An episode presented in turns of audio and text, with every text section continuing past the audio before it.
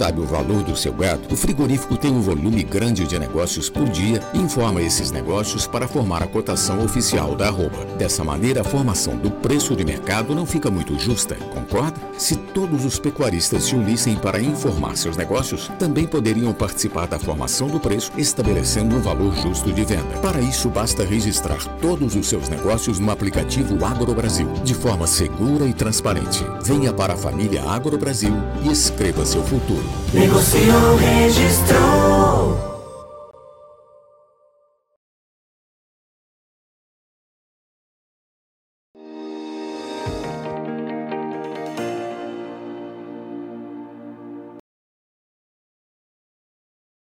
Olá, muito boa tarde a você que está conosco, nos acompanhando aqui pelo Notícias Agrícolas no ar, nosso tradicional boletim de análise do mercado do boi. Uma semana que a pressão sobre a arroba tem aumentado e a gente já viu aí uh, uma mudança, é, talvez não de patamar de preço, mas pelo menos de precificação. Um boi que trabalhava em, em um intervalo entre 340 até 350 reais Tá, tem mais frequência de negócios acontecendo na parte de baixo da tabela. Vamos entender isso conversando agora com o Fernando Henrique Iglesias, analista lá da Safras e Mercado. Seja bem-vindo, meu amigo. Muito obrigado por nos ajudar a entender. Ah, é, dá para dá dizer isso, Fernando? O, o, as cotações agora estão é, no, no, no, valor mais baixo aí do intervalo? É isso que está acontecendo? E por que, que isso está acontecendo, Fernando? Boa tarde, boa tarde a todos. É um prazer estar aqui mais uma vez no Notícias Agrícolas. E é exatamente isso que está acontecendo. As negociações hoje já acontecem num patamar mais baixo a maior parte das negociações tem se concentrado ali a 340 reais por arroba para animais padrão China. O que nós temos observado aí no dia a dia é que os frigoríficos estão com mais é, capacidade para testar o mercado agora. Estão com escalas mais longas, é, estão conseguindo aí realizar bons volumes de negócios e com isso deram uma bela alongada nas escalas de abate. Além disso, o processo de valorização do real nas últimas semanas, com uma grande entrada de capitais aqui no mercado brasileiro, está deixando a conta da exportação pior para o frigorífico. Então ele realmente está testando aí o mercado. O nosso mercado brasileiro hoje ele está sendo pressionado por duas frentes diferentes. A primeira é o avanço da oferta de animais terminados aqui no mercado interno.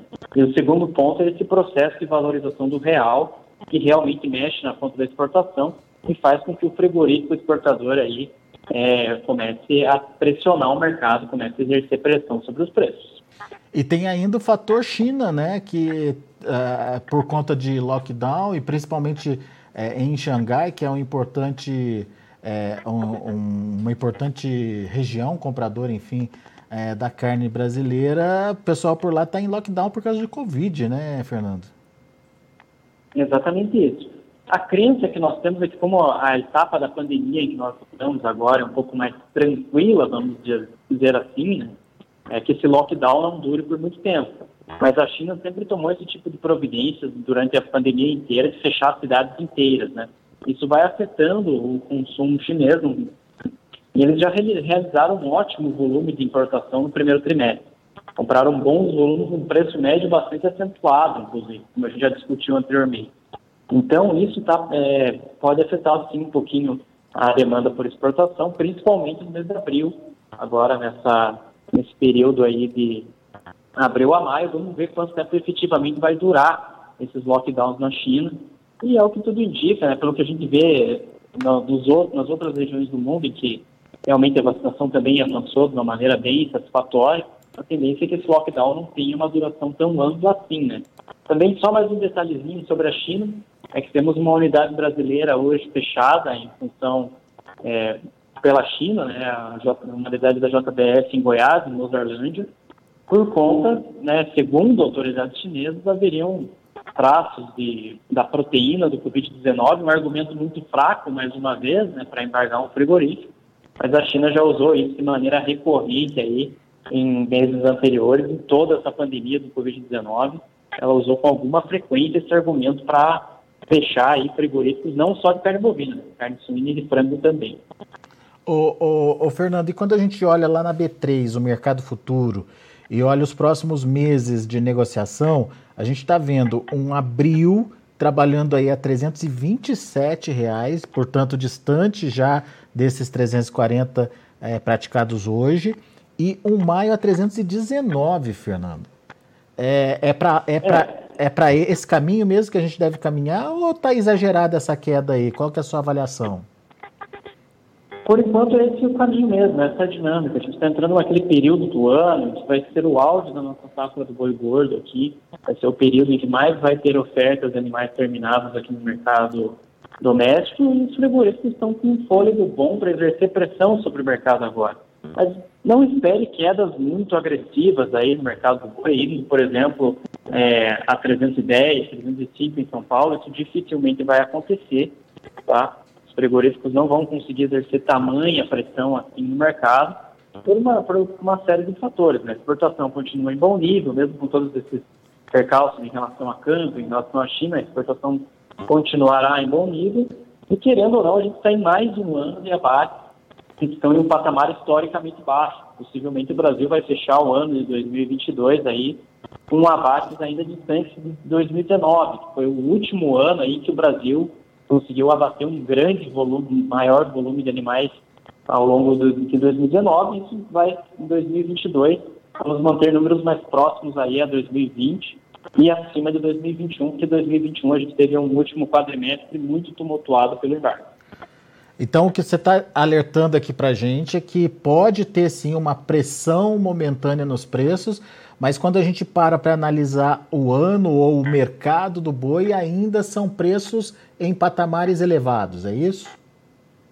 Exatamente isso. A resiliência vai ser uma marca muito importante em todo o mercado do boi gordo, em toda a bovinicultura em 2022. O que, que acontece? É, a gente tem uma. Na, nas exportações, o Brasil vai seguir muito forte nas exportações de carne bovina, até porque Austrália, Estados Unidos, Argentina e Paraguai estão enfrentando problemas em seus rebanhos. O Brasil reúne uma ótima capacidade produtiva e a tendência, conforme a gente vai se aproximando do segundo semestre, conforme a gente vai se aproximando aqui das nossas eleições, conforme o Fed vai reajustando a sua taxa básica de juros, é que o real acaba se desvalorizando. Então, esse cenário que a gente tem de curto prazo, do real muito valorizado, conforme a gente vai se aproximando ali do segundo semestre, vai entrando aí na segunda metade do ano, a tendência é realmente que isso mude um pouco de figura em função do nosso cenário político aqui, no mercado, é, no nosso mercado local, e por conta dessa mudança das economias maduras que vão avançando em sua taxa básica de juros. Então as exportações vão continuar muito robustas. E o outro aspecto é que a gente vai continuar com uma oferta reduzida aqui no, no mercado interno. Isso garante sustentação aos preços. Vai garantir um ano aí de muita resiliência para as cotações do boi gordo no mercado interno. Muito bem. É, bom, então a gente tem que entender que, apesar desse momento pontual, existe aí uma possibilidade de retomada do movimento de alta, muito em função aí da demanda. Agora, e mercado interno, Fernando? Dá para contar com o mercado interno na precificação da arroba? Bom, agora o mercado doméstico, eu gosto muito de bater nessa tecla de nós temos problemas aqui em relação ao, nosso ao crescimento econômico no Brasil. As projeções atuais estão apontando para um crescimento entre 1, no máximo 1,5% para 2022, tá? É preocupante esse ritmo de crescimento. É, a população brasileira perdeu muito poder de consumo nos últimos meses, da mesma maneira que a gente enfrenta um cenário muito difícil na criação de novos postos de trabalho, na criação de renda. Então, tudo isso é, acaba pesando nas decisões de consumo apesar do preço da carne de frango e do ovo terem subido muito nas últimas semanas, o mês de março foi um mês de forte recuperação nos preços da avicultura, ela ainda é muito mais competitiva que a carne bovina. O padrão, esse padrão de consumo em que a população brasileira vai seguir escolhendo aí por proteínas mais acessíveis, ela vai seguir muito válida em todo o ano de 2022. É uma premissa muito importante que deve se manter ao longo do ano. Então, não dá para contar com grandes avanços do consumo de carne bovina aqui no mercado interno. Tá? É, simplesmente porque a população brasileira não tem capacidade para absorver grandes reajustes da carne bovina aqui no nosso mercado. Não tem jeito. Tem como a gente é, mexer com isso nesse momento, em função de todas essas dificuldades que eu já citei. Sem mudança, então, no cenário de consumo interno, a gente vai ver esse consumo truncado ainda acontecendo ao longo do ano. É, é, agora, esse mercado interno já está precificado também, Fernando? Ou ele ainda pode cair mais? Ah, o boi comum, por exemplo. É, o que a gente está acompanhando nos últimos meses e nesse ano também, lógico, é basicamente que o spread na formação de receita entre o frigorífico exportador e o frigorífico do mercado doméstico segue muito grande. Tá? Mas é, eu não vejo assim muito espaço também para grandes mudanças nesse animal do mercado doméstico, simplesmente porque a oferta realmente não vai, não vai ter grandes avanços em 2022. Não vai ter é, um significativo avanço no volume de animais ofertados, isso vai dar uma boa sustentação aos preços. Fora que o mercado de reposição, mesmo sinalizando para queda de preços nas últimas semanas, ele se mantém aí num patamar elevado ao longo do ano. E isso também é um outro ponto muito importante de sustentação. A estrutura de custos do boi, da, da bovinocultura, da pecuária de corte aqui no Brasil está muito inflacionada também.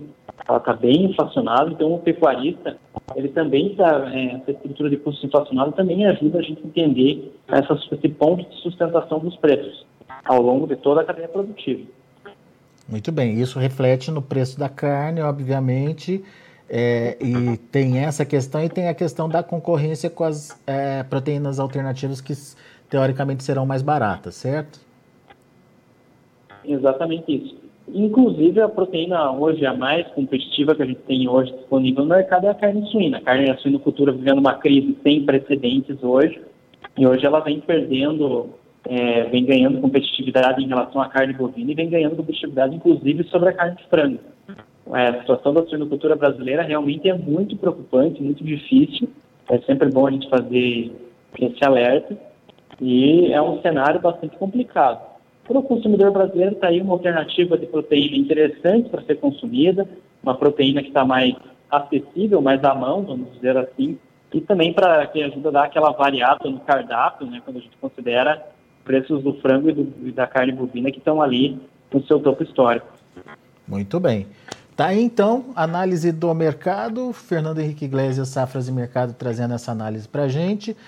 Talvez uma barrigada agora que é normal pela sazonalidade de acontecer, mas o Fernando acredita aí na manutenção das boas compras externas e ainda numa oferta brigada aí que justifique manter é, padrões de preços mais elevados do que a gente via há um, dois anos atrás. Então, é, a gente tem aí um mercado que ao longo do ano deve manter aí suas médias elevadas de preços ainda.